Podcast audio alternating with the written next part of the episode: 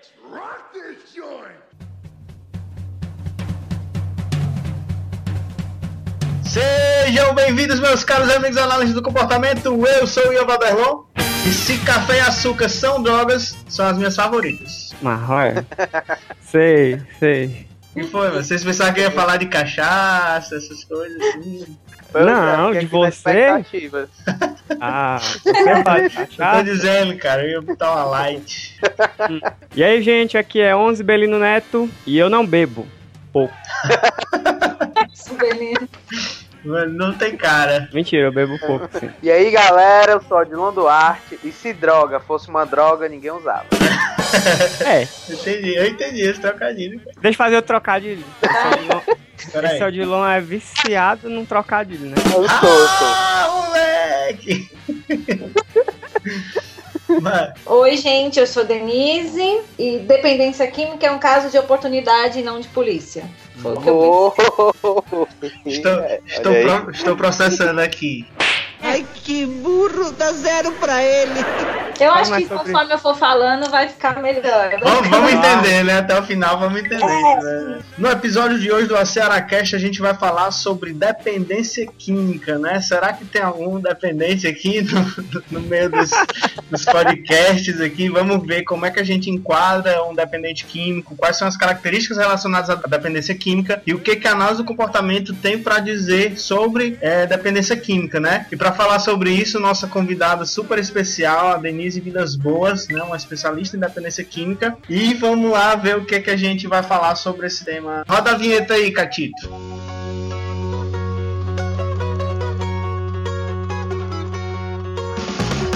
A Ceará Cast, o seu podcast de análise do comportamento feito com a gaiatice cearense.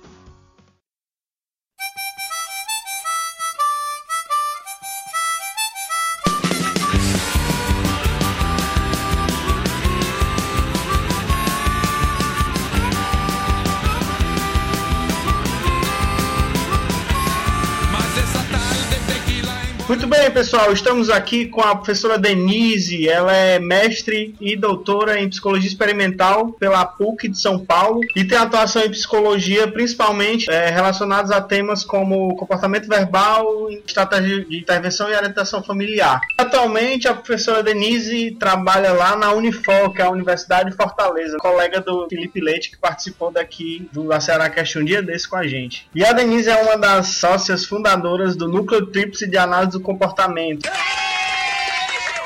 Junto com a Patrícia Araújo e a Camille Borges. E está aqui para falar sobre dependência química. Seja muito bem-vinda, Denise, e obrigado por aceitar nosso convite aqui de participar do AcearaCast. Oi, meninos, obrigada pelo convite, por confiar, acreditar que eu posso falar e colaborar com vocês sobre esse tema e vamos lá ver o que, que sai desse negócio. Que nada, quando a gente falou desse tema aqui, quando a gente tava escolhendo o tema, você foi o primeiro nome que apareceu. Não teve nem segunda opção. Certeza. Dá medo isso, hein? É, Ou esqueça. quando, é, quando for falar de dependência química, ela falou o que é que sai, não, é o que é que entra. Daqui. Caralho, agora que eu entendi, peraí. Eu peraí, opa, peraí, tá carregando aqui no meu cérebro aí, né? Tá difícil aí, hein? No- de novo, o lance da inteligência, né? Né, Ninguém acompanha seu intelecto, mano. Isso é um ser. E pra gente começar a falar sobre de- dependência química, a gente poderia começar delimitando mais ou menos o que é que é uma substância psicoativa. Uhum. Você pode fazer essa delimitação, Denise?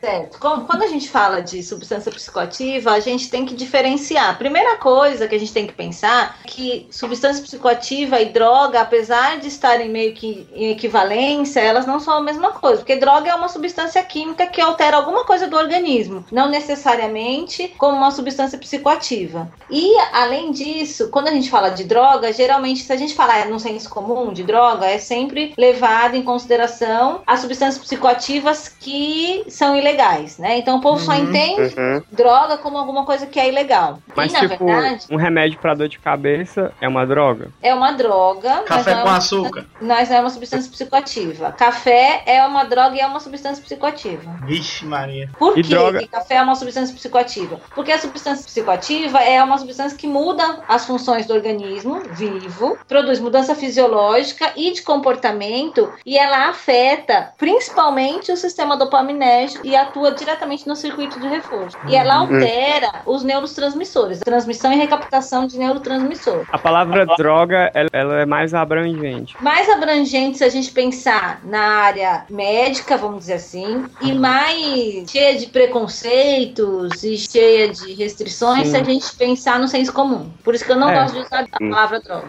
Porque a gente usa Hum. a palavra droga pra qualificar na- negativamente alguma coisa. Tipo, isso é uma droga. É, né? a- exatamente. É, E substância psicoativa não é só substância ilícitas. Tem álcool, cigarro, café, até mesmo os ansiolíticos, os benzodiazepínicos são substâncias psicoativas e são legalizadas. É. Uhum. Que ao mesmo tempo daria pra chamar de drogas legais. Hum? É, drogas legais. Caramba. Isso Cara.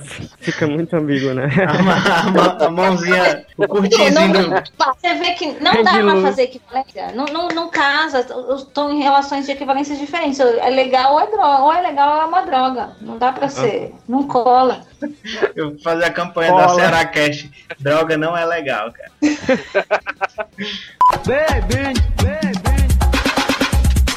Agora, comportamentalmente falando, como é que as drogas funcionam no, no organismo? Elas podem funcionar como reforçador primário, tem função de aliciar alguma coisa no organismo? A gente tem a droga, como eu tava falando, ele- ela atua direto lá no circuito de reforço no sistema dopaminérgico. Mas ela tem, tem três tipos de droga: estimulante, depressiva e perturbadora. Então elas vão afetar. Né, três tipos de substâncias psicoativas. Elas vão afetar de forma diferente o sistema em função dessas características. Então, ela é definida como estimulante, depressiva ou perturbadora em função do como que ela afeta o organismo. E ela vai afetar tanto nessa parte neurobiológica e questões relacionadas ao comportamento, que é o que mais interessa a gente. A gente olha, entende um pouco como é que é esse funcionamento neurobiológico, mas o que interessa mais pra gente mesmo é a parte comportamental. Eu digo, sempre digo, que substância psicoativa é reforçador primário. Ele atua o mesmo efeito que um reforçador primário que a gente já tem aí conhecido, comida, sono, sexo, água. Do mesmo jeito, a droga funciona. Não precisa de uma história de reforçamento.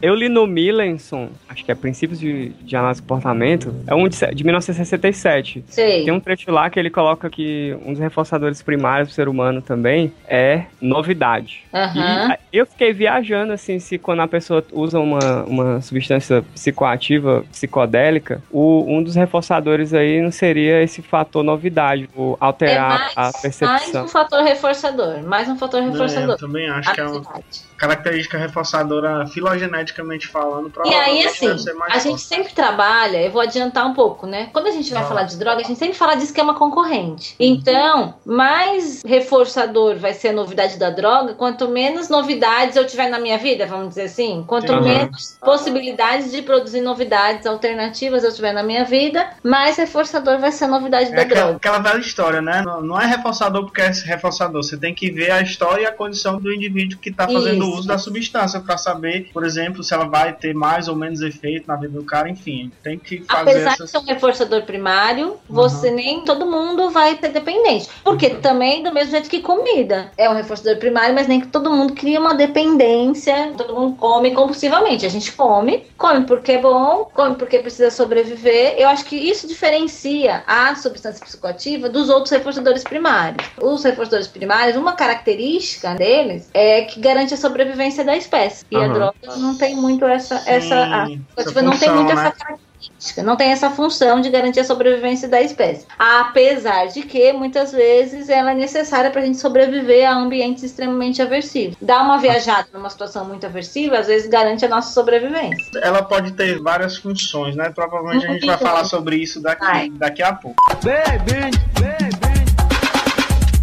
Então a gente tem essa questão, né? Que a curto prazo as drogas são extremamente reforçadoras, mas assim, a maioria dos usuários, eles devem ter algum tipo de conhecimento com relação aos riscos a médio e longo prazo com relação ao consumo de drogas. Então a gente poderia começar a perguntar aqui por que, que as pessoas consomem substâncias psicoativas. Mesmo sabendo que pode se dar muito mal, pode ficar doente, vai ter prejuízo. Então, assim, essa, essa coisa de, ah, apesar de saber, as pessoas consomem, por que, elas consomem e tal. Apesar de saber que o hambúrguer do McDonald's e a batata frita fazem mal, também todo mundo consome.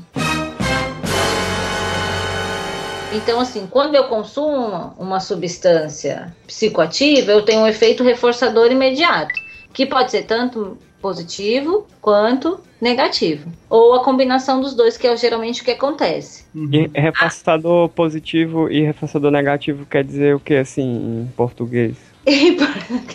Não, entendi. Quando eu uso a droga, ou ela alivia alguma coisa na minha vida, ou Ah. ela me tira uma angústia, ou ela me, me livra de uma tristeza, ou Aham. ela me livra de uma pessoa chata abusando no meu ouvido, aí eu bebo, aí a pessoa pode falar o que ela quiser, que eu tô um pouco me lixando do que ela tá falando, já não tá mais Sim. produzindo efeito que produziria em mim. Que, seria um reforçamento negativo, Reforçamento né? Negativo, isso. Aham. E ou eu bebo pra me socializar mais, pra achar que eu tô mais sensual, pra Achar poder mais- chegar nas pessoas, é, pra, Pra ficar ou achando bebo graça. substância, pra ficar achando graça, pra me soltar. E aí uns efeitos reforçadores positivos da substância e fora a sensação de prazer que ela produz imediatamente, que é aquela Sim. coisa, o reforçador primário, ele tem essa característica de estar também associado a prazer. Não reforça porque é prazeroso, mas o prazer vem junto, né? É reforçador Sim. e prazeroso. Acho que isso é uma distinção importante pra gente fazer. Entendi. Então tem esse efeito já reforçador natural. Ele é prazeroso. Para algumas pessoas mais, para outras menos, em função de uma história filogenética e de- da história de vida, mas é tem essa função prazerosa de alguma forma. Então, de imediato vai produzir isso. A longo prazo, depois de muito tempo, é que pode ser que aconteçam os efeitos aversivos do uso da substância. É muito distante. E aí não controla o comportamento. A gente é controlado por aquilo que acontece imediatamente depois do que a gente faz, ou logo Uhum. depois. Coisas que acontecem a longo prazo e de forma lenta, acumulada, não controla. Do mesmo jeito que eu sei que se eu morrer de comer, eu vou ganhar muitos quilos. E aí eu só que eu morro de comer. E eu- Uhum. os muitos quilos vêm muito lentamente. Não é nem que- é- depois.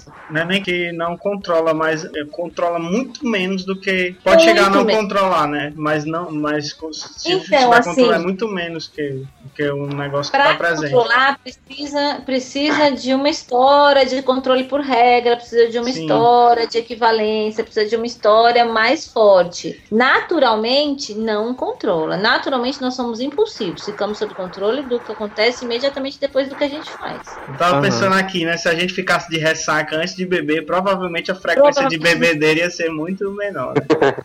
Essa é a, a ideia furada daqueles medicamentos que coloca aí a pessoa lá junto, passa mal, que aí tem a relação também de, Contra Punição. do- de uma relação respondente, né, eliciadora. Mas é Sim. isso, consome e aí passa mal junto e, e para de, né, tem o emparelhamento aí respondente. Contra é, condicionamento. Contra contra condicionamento. condicionamento. Isso, Ah, é. é.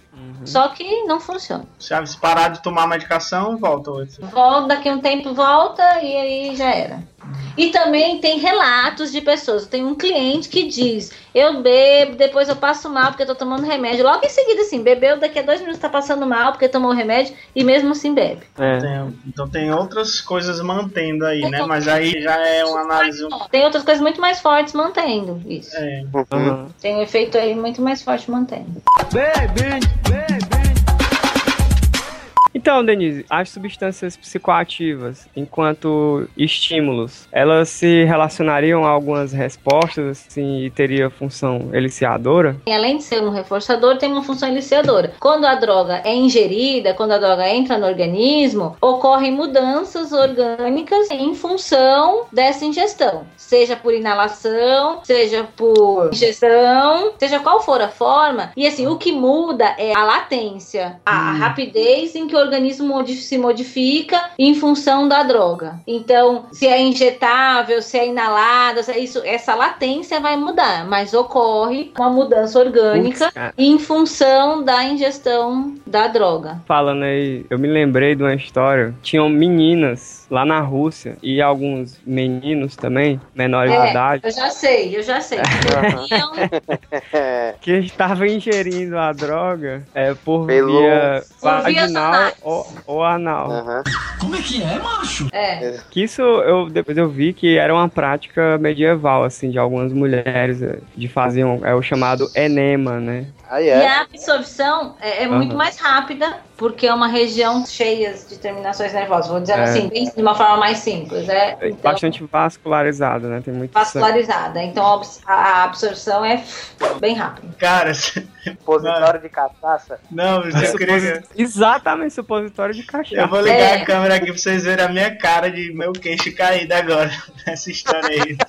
Ah. Não, e aí tem uma coisa, tem os experimentos que mostram, assim, que o consumo da droga, a velocidade que você consome a substância, afeta o efeito que ela produz, né? Ah, Então, assim, uma coisa é você tomar quatro doses, por exemplo, de cachaça, qualquer coisa, de hora em hora, vamos dizer, tomar lentamente, a quantidade de substância no seu organismo vai ser muito menor, que vai acumular no seu organismo é muito menor do que se você tomar quatro doses em meia hora. O acúmulo de substância no seu organismo vai ser muito maior. O tempo para ele ir embora é quase o mesmo, mas o acúmulo que você Aham. toma rapidinho é muito maior. Então a ingestão anal, uh, o efeito vai lá em cima bem rapidinho. Lá em cima não, lá dentro. né?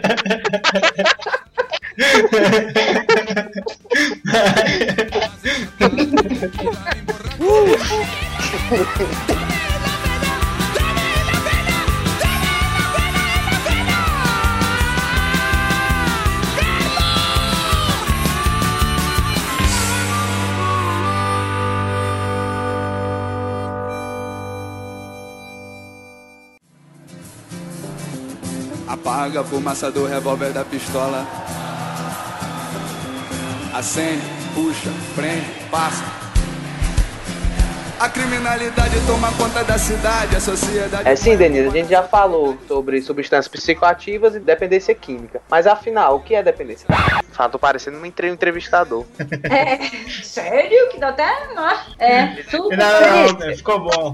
Quando a gente fala de dependência química, é muito comum a gente falar só da dependência que a gente pode chamar, vulgarmente falando, de dependência mais voltada para a parte orgânica, que tem muito uma relação fisiológica da questão, que tem muito um lado também mais respondente do processo. E às vezes a gente esquece de falar da parte operante da dependência química, a gente esquece de falar do que as pessoas no senso comum chamariam de dependência psicológica, que é assim, a dependência química, ela não ocorre só por conta das questões das alterações bioquímicas, das alterações físicas, biológicas que a droga produz do organismo. Na verdade, o que a gente tem visto hoje é que a dependência é muito mais forte em função de outros fatores do que desses fatores relacionados à tolerância, abstinência e tudo mais. Eles existem, precisam ser considerados, precisam ser estudados e precisam ter intervenções sobre eles, mas é muito menos forte, pesa muito menos do que as outras questões que talvez a gente fale mais para frente da dependência, relacionada à dependência química.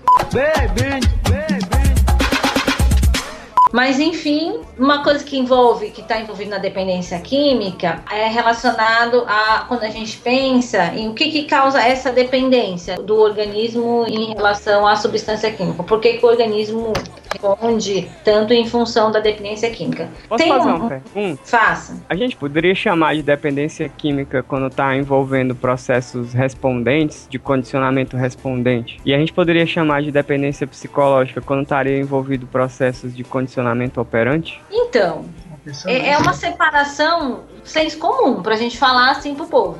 Hum, Quando você vai explicar, fica mais fácil dividir em dessa forma. dependência orgânica, vamos dizer assim, e dependência psicológica. Mas lembrando que para análise do comportamento está tudo junto e misturado. Até porque toda consequência de uma resposta operante elicia respondente. Tem um processo de respondente aí, o organismo também se altera em função desses processos. Então, essa separação entre operante e respondente ela é meramente teórica. Na hora do vamos ver, tá tudo misturado.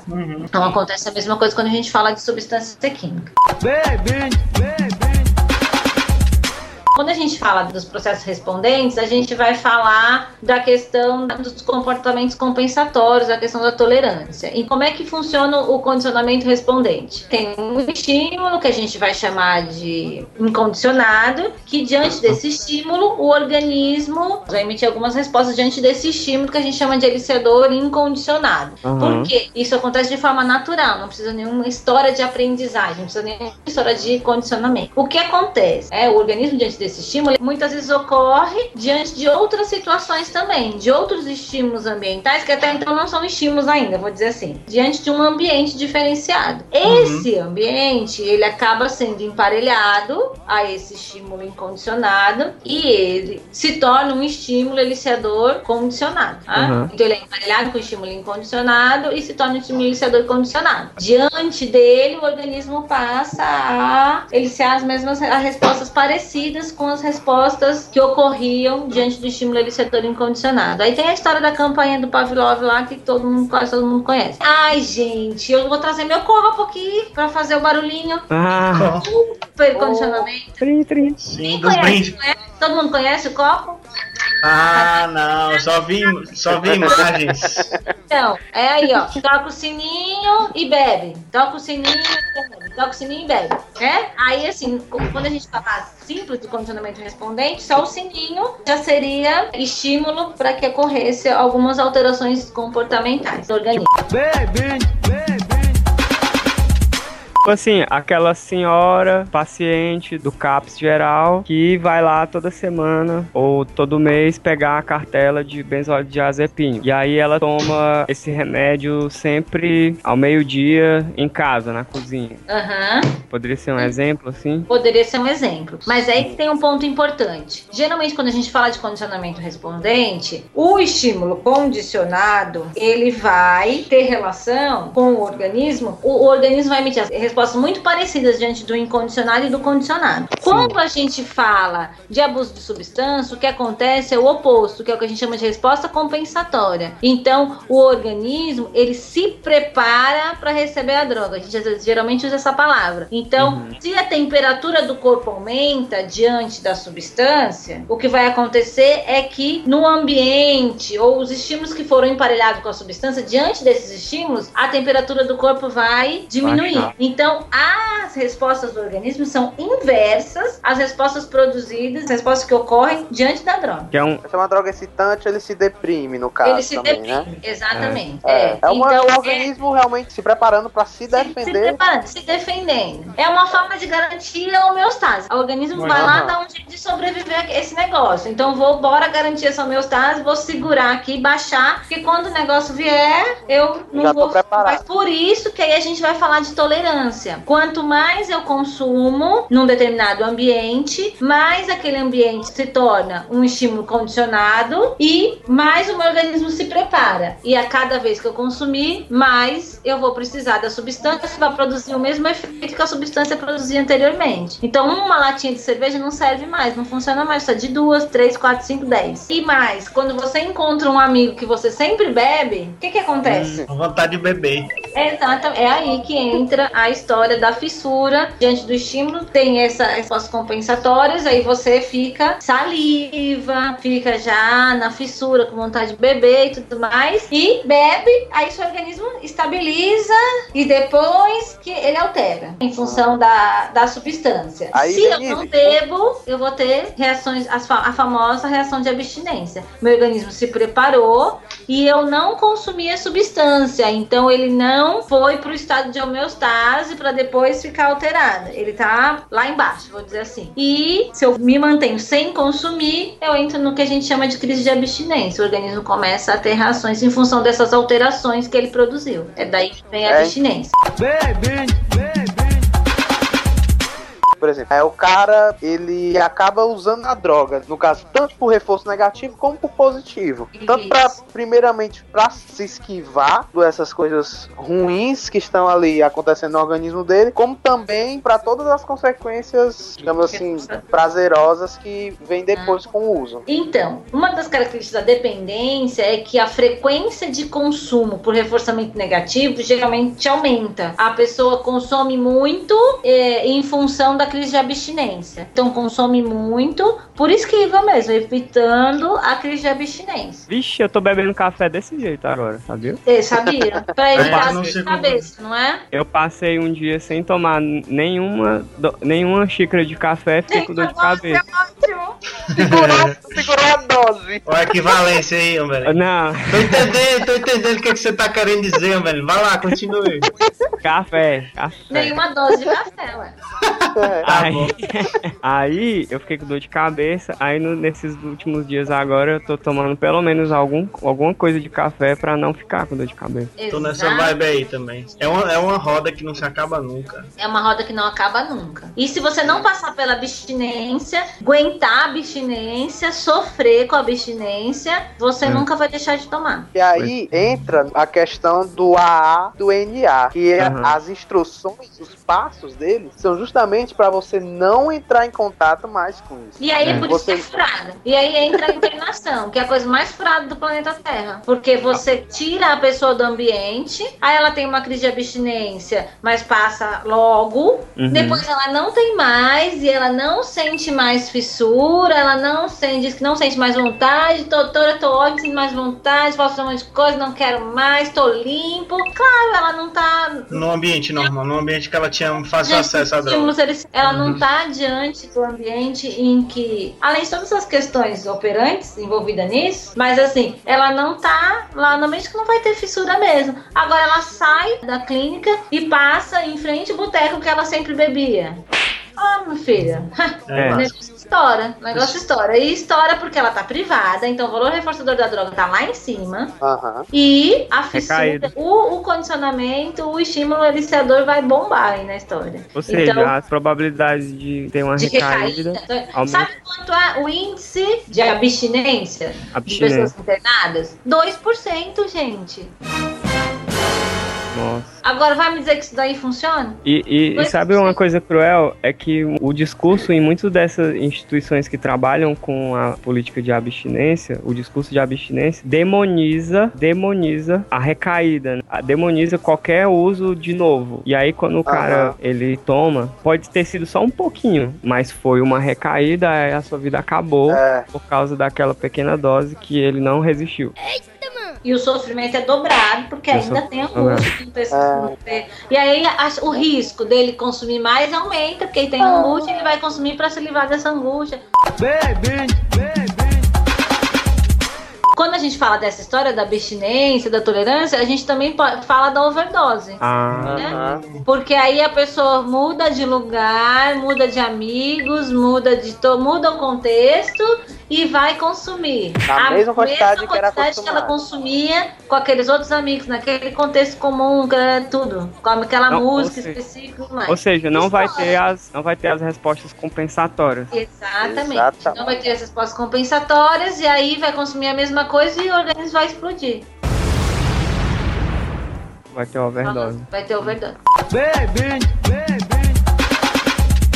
Quando a gente fala de abuso de substância, o que a gente vê e o que os experimentos têm mostrado ultimamente é que tem uma relação de oportunidade de escolha e uso de substância. Como E o que assim? tem mostrado é que quanto mais restrita a possibilidade de escolha da pessoa, vamos dizer assim, quanto menos possibilidades ela tem, maior a probabilidade dela desenvolver dependência, maior a probabilidade dela consumir a substância e desenvolver dependência. Possibilidades de escolher o quê? Entre outros reforçadores. Ah, Então eu tenho uma vida privada de reforçadores, com poucas oportunidades. E aí a possibilidade de eu consumir a droga e me tornar dependente é muito maior. É porque quando a gente fala, a, a, a substância psicoativa tem uma coisa que é muito é, estigmatizado e que é totalmente furada, é que as, a ideia de que se você experimentou, você vai, a droga é forte, potente, principalmente quando fala do crack. A droga é, é. forte, potente, e se você experimentou, já era, virou viciado, tá condenado pro resto da vida. E não é, não é. Tanto é que a gente tem, a gente tem uns dados no Brasil, epidemiológicos, que mostram que a maioria das pessoas que consomem a substância por uma vez, que experimenta a substância, não desenvolve nenhum tipo de dependência. No, na pesquisa que foi feita, 22,8% das pessoas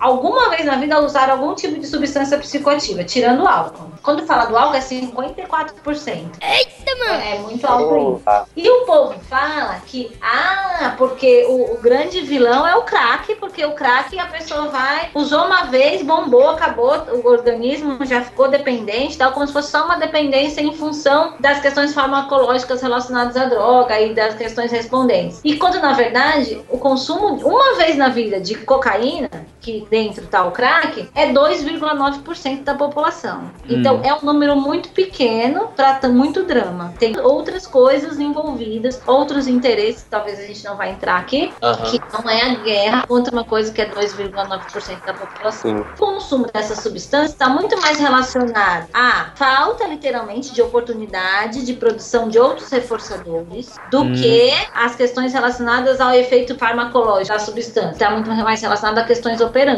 eles costumam chamar de fatores de vulnerabilidade. Olha, Denise, e aí, foi, diga. É incrível como é, realmente eles não têm quase nada de reforçador na vida deles. Eu lembro um tempo que eu trabalhava numa clínica que eu ficava perguntando assim, cara, qual é o teu lazer? Aí muitos diziam que não tinham, outros diziam, ah, meu lazer é, sei lá, é surfar. Aí, o que é que tu faz no surf? Não, fico lá conversando com a galera, a gente usa droga. Aí, aí quando via, o uso de drogas também estava atrelado com os outros tipos de lazeres que eles tinham. Bater uhum. um racha, tá entendendo? Mas antes ou depois do racha tinha o uso de drogas, todos os outros reforçadores que eles tinham na vida deles, eles traziam a droga, até o sexo. Eles, uhum. o, era, o sexo era atrelado com o uso de drogas, sabe? Tipo, eles ficavam, eles se cercam mesmo, tá entendendo? É, e quando a gente fala de esquema concorrente, quanto mais reforçadores concorrentes ao uso da substância, menor a probabilidade de usar a substância. Tem alguns experimentos que estão sendo feitos. Para discutir isso, é, que uma das intervenções é manejo de contingência, e para discutir essa, essa concorrência, em que usuários ficam internados, numa, mas não é num esquema de internação, eles ficam numa residência para poder passar pelo experimento, e aí eles têm lá numa situação em que eles podem receber um, um tanto de substância, que eu não vou lembrar agora a porcentagem, a quantidade exata, de, de cocaína, por exemplo, ou um vale que eles podem trocar por alguma coisa que eles queiram trocar. Não é dinheiro para eles não, não comprarem a droga, mas é um vale, alguma coisa que eles possam trocar por alguma coisa. E a maioria das pessoas que estão lá, que estão participando do experimento, escolhem a, o vale, que é equivalente ao dinheiro, e não escolhem a substância psicoativa. O que a gente vê é que, assim, o número de pessoas que é, tem muito estudo americano sobre abuso de substância e assim, o número de brancos e negros que a porcentagem de brancos e negros dos né, residentes no subúrbio ou, e não, que consomem, experimentam a substância uma vez, é, é equivalente, 49 e 51%. Agora, o número de negros do subúrbio e brancos que se tornam, desenvolvem dependência é muito maior o número de negros no, que, né, que vivem no subúrbio, e aí a análise vai ser feita em função da oportunidade mesmo que não, não tem de desenvolver, de produzir outros reforçadores. E a droga acaba sendo se estabelecendo como grande reforçador. Eu costumo dizer, a gente tem um balaio. E aí a gente vai encher esse balaio de reforçadores. Se o balaio está vazio, a gente enche com reforçador que vai produzir efeito mais rápido, mais uhum. fácil, mais imediato. E, e, eu começo a preencher. E quanto mais eu, eu consumir, é, produzir e consumir esse reforçador, menos espaço vai sobrando no meu balaio para que eu preencha com outros reforçadores. Então vai virando um ciclo eu vou, não vou tendo passo e nem oportunidade de produzir outros reforçadores. Só a galera, só a galera, só a galera.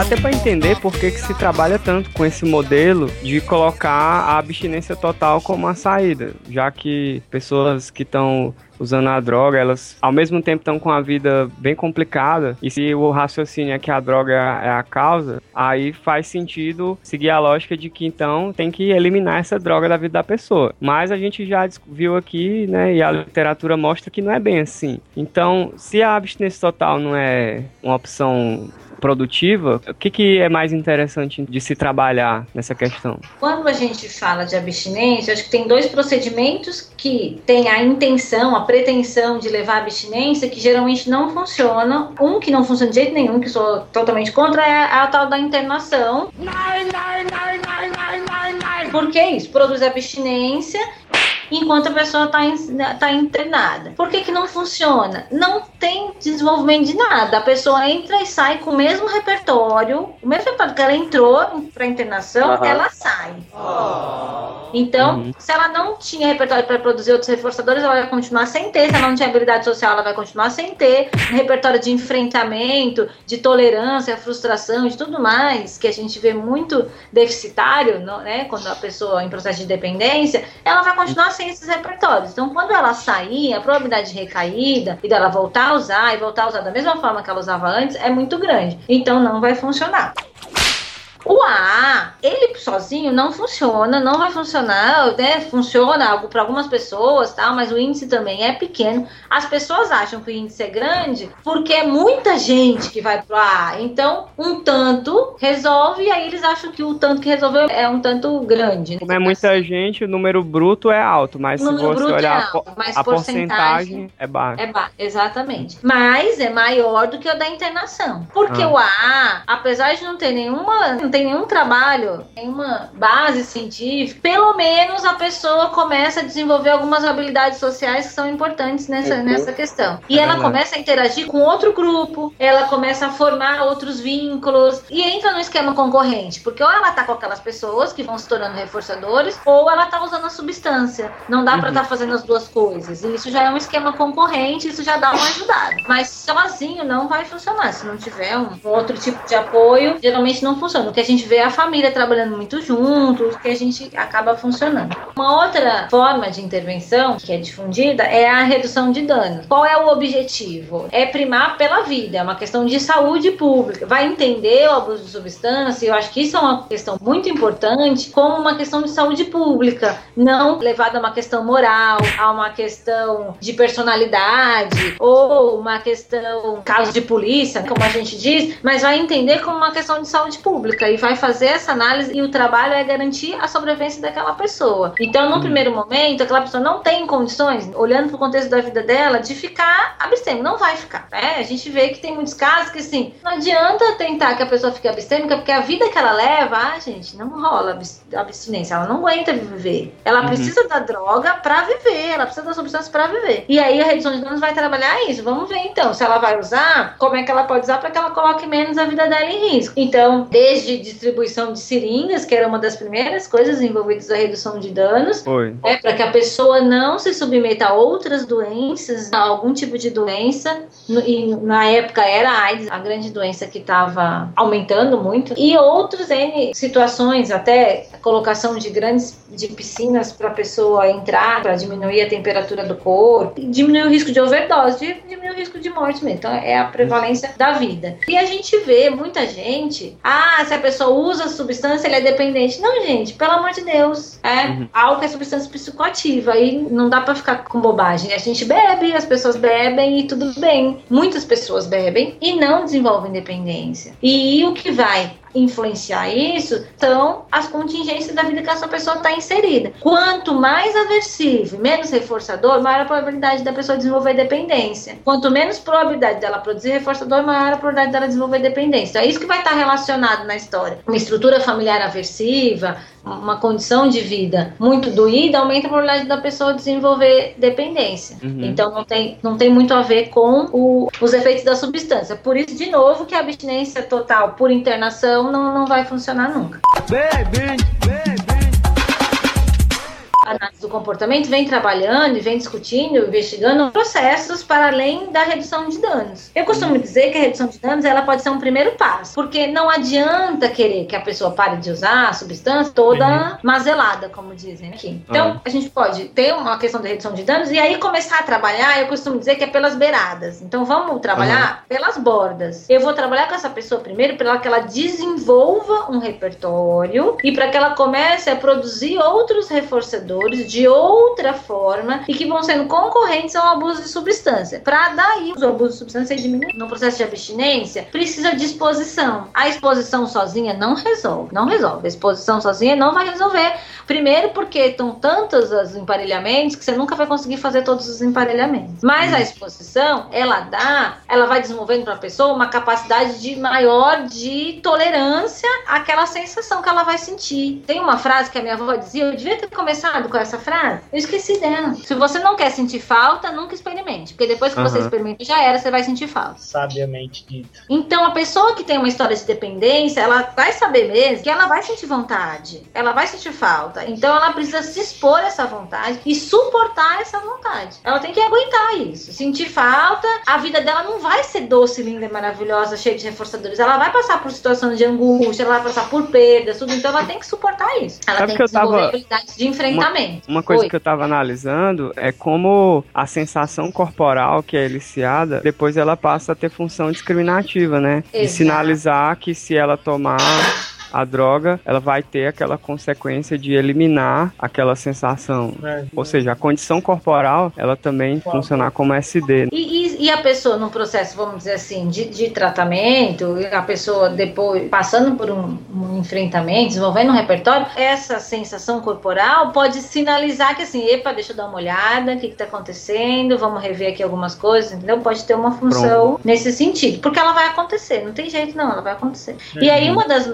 das intervenções que estão sendo mais discutidas na análise do comportamento é o que é chamado de manejo de contingência. E aí tem o manejo de contingência, que é dito com a pessoa, e o manejo de contingência que eles chamam de manejo de contingência social, que é chamar, que é você também trabalhar a família, para que a família crie condições concorrentes à droga e que ela trabalhe para liberar reforçadores, criar condições concorrentes para o uso de substâncias. E aí tem uma coisa que assim. Ah, deixa, só assim, a pessoa ela se engajar em outras atividades que não a de usar concorrente. droga. É, mas tem que ser concorrente, né? Sim. Assim, em que sentido? Tem ou uma ou outra. Uhum. Né? E se não for concorrente, é aquilo que o Odilon falou, o pessoal vai fazer tudo junto. Ah, né? entendi. É. Então a coisa pode, pode piorar, né? A dependência pode aumentar. Né? O tá. grande problema da, do abuso de substância não é o consumo da substância, é a dependência, é quando isso começa a causar dano para a pessoa. Então, uhum. assim, tirando toda a questão moralista, não tem problema usar, desde Sim. que isso não esteja causando dano para você, para sua família. É. E o excesso é que vai causar dano pro seu organismo. É o excesso que vai causar dano na sua, na sua vida cotidiana. É o excesso que. É, é sempre aquilo que a análise do comportamento trabalha: excesso e déficit comportamental. Qualquer comportamento em excesso é um problema. Uhum. O consumo de drogas é a mesma coisa. Se for em excesso, vai ser um problema. Vai ser um problema para a saúde orgânica do organismo, vamos uhum. dizer assim, para separar, e vai ser um problema nas contingências de vida dela no geral. Né? Uhum. Então o trabalho precisa ser isso para reduzir esses danos. E às vezes a redução de danos tem que ser pela abstinência. Sim, a pessoa vai mesmo ficar abstêmica, não vai mais usar. Quando se fala de álcool, essas coisas, ela pode ter abstinência ou não, mas o objetivo final não é a abstinência. Acho que isso é importante. Mas é diminuir esse processo de sofrimento que a substância pode estar envolvida. Então, Denise, o que é que tu acha que quem tá curioso nesse assunto deve estar tá lendo para se informar melhor sobre tudo isso que a gente conversou aqui hoje? Primeiro, ela precisa entender um pouco sobre substância, os efeitos da substância psicoativa no organismo. Mesmo que você, ah, tá, é, não, é, não é isso que determina a dependência, mas precisa conhecer um pouco. E aí eu sugiro que a pessoa faça o curso do Supera, que é bom para isso, e ajuda muito a uhum. dependência. É um curso gra gratuito do governo que você faz online e eu acho que vale muito a pena comportamento. Tem uns erros lá grandes sobre análise do comportamento, mas tudo bem, desconsidera e fica com a parte sobre a substância e legislação. Tem, eu acho importante conhecer legislação e tal, e nesse Ah, curso ah. você vai discutir todas essas questões. Então, eu acho bacana fazer. E aí é uma coisa geral, né? Sobre abuso de substância. De análise do comportamento, tem que ler sobre processo respondente. Tem alguns artigos, capítulos de livro do Bevenuti, que ele vai falar sobre isso. Ah, é um Tem clássico. aquele livro do Hélio, Terapia Comportamental e Cognitivo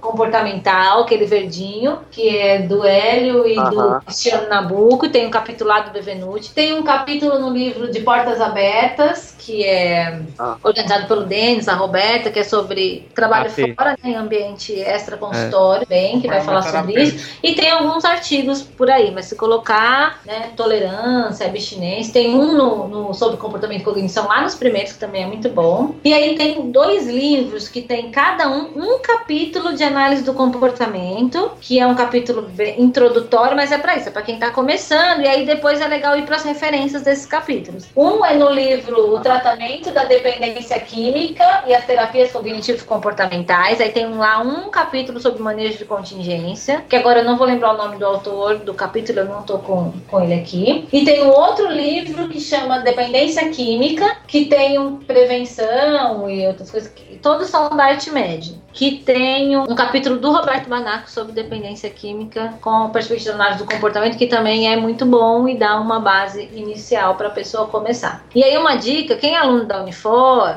ou ex-aluno da Unifor, tem esses livros na biblioteca digital, é só entrar e ler, não precisa comprar, não precisa fazer nada, nem piratear. É só entrar e tá lá. Então é uma, acho que é uma dica importante dar uma olhada nas suas faculdades, nas suas universidades, se eles também não têm essa coisa bem bacana que a Unifor tem, que a gente precisa falar, que é uma disposição de livros, e-books imensa para leitura. Aham, legal. Tem que falar mesmo, tem, que- tem que criar esse hábito aí de distribuir esse Hum. Aí tem um livro do Carl Hart que é muito bom. A leitura é boa, é fácil, é gostosa e ele traz muita coisa. E a referência bibliográfica do livro dele é muito bom. Chama Um Preço Muito Alto o livro, tá aqui. Que conversa bacana essa sobre dependência química. Deu até vontade de ir ali tomar uma cerveja. Fresquinha! Eu queria. Você viu que É não o- tem problema, né? Foi baratando assim. Estou bem mais tranquilo agora pra ir tomar uma. Eu vou ser, eu vou ser enxovalhada pelo povo da direita. É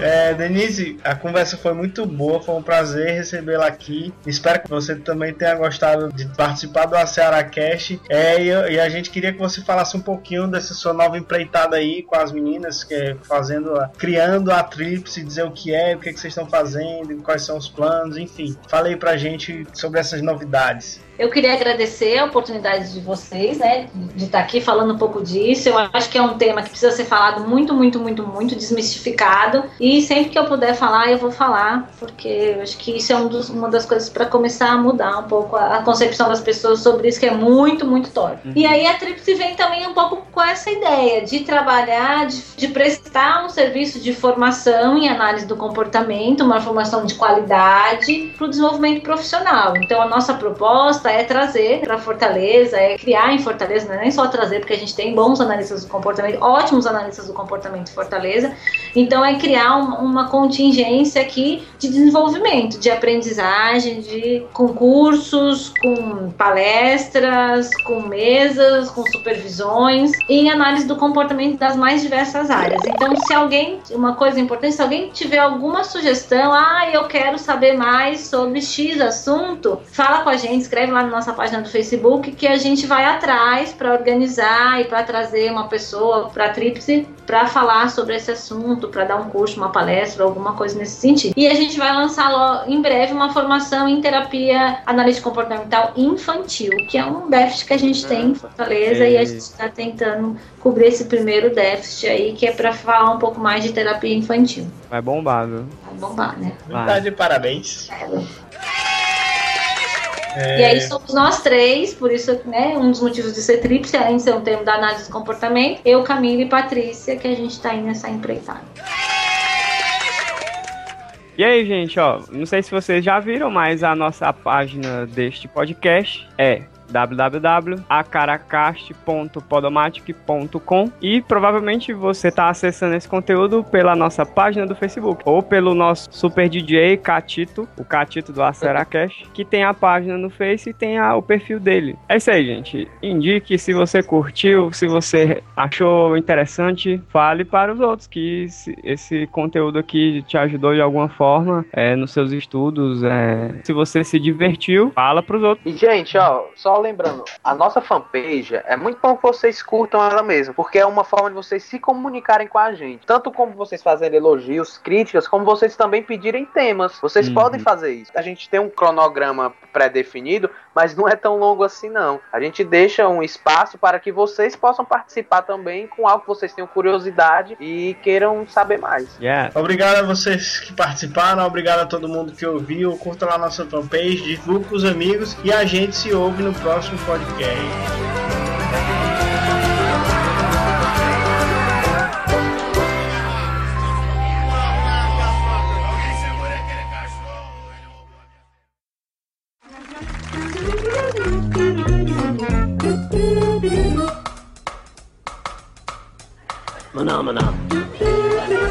Qual é a minha frase dele?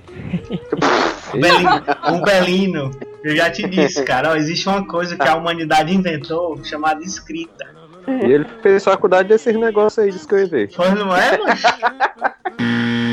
Relaxa, relaxa, deixa, deixa a curva de, de ansiedade baixar. O povo vai dizer que eles analistas do comportamento tudo bebo, não Cara, fazem e nada. tem, e tem alguns É. bons, e já tem alguns episódios que a gente traz esse tema, né? Querendo ou não. É, o que será? Deixa eu ver se eu entendi. Eu me apresento e É. falo a minha frase, é isso? Aham. Posso beber antes? Claro! Eu tava pensando em dizer que esse episódio ia ser uma droga, mas eu não, melhor outra coisa. É, É. não. não. Por favor, né, Odilon? Editar esse podcast vai ser uma droga, eu já sei. 3, 2, Baixa para os íntimos. 3, É, 2, como ela 1. botou no Facebook. 3. Vocês não estão ouvindo o USB não, porra? É, galera, olha, é. Você, Odilon, Odilon, Odilon, foi muito desanimado, cara. você tinha um pentelho aqui na minha boca. Como é, macho? O que, que tu tá fazendo doido? Macho, você, ó, você não pode gravar podcast e fazer outra coisa ao mesmo tempo, brother. Você não tem que... Teoricamente. Matou a Denise, né? Não, cara, eu vou cortar isso da edição. Pelo amor. Como é que é? Foi uma piada. É, O especialista em dependência química, teoricamente assim, mas ficou muito ambíguo esse teoricamente. Era pra dizer que ela só entende o assunto, não. Você entendeu? né? Era pra ser uma piada. Pois é. O AcearaCast é um projeto de extensão do Laboratório de Análise do Comportamento, vinculado à Universidade Federal do Ceará.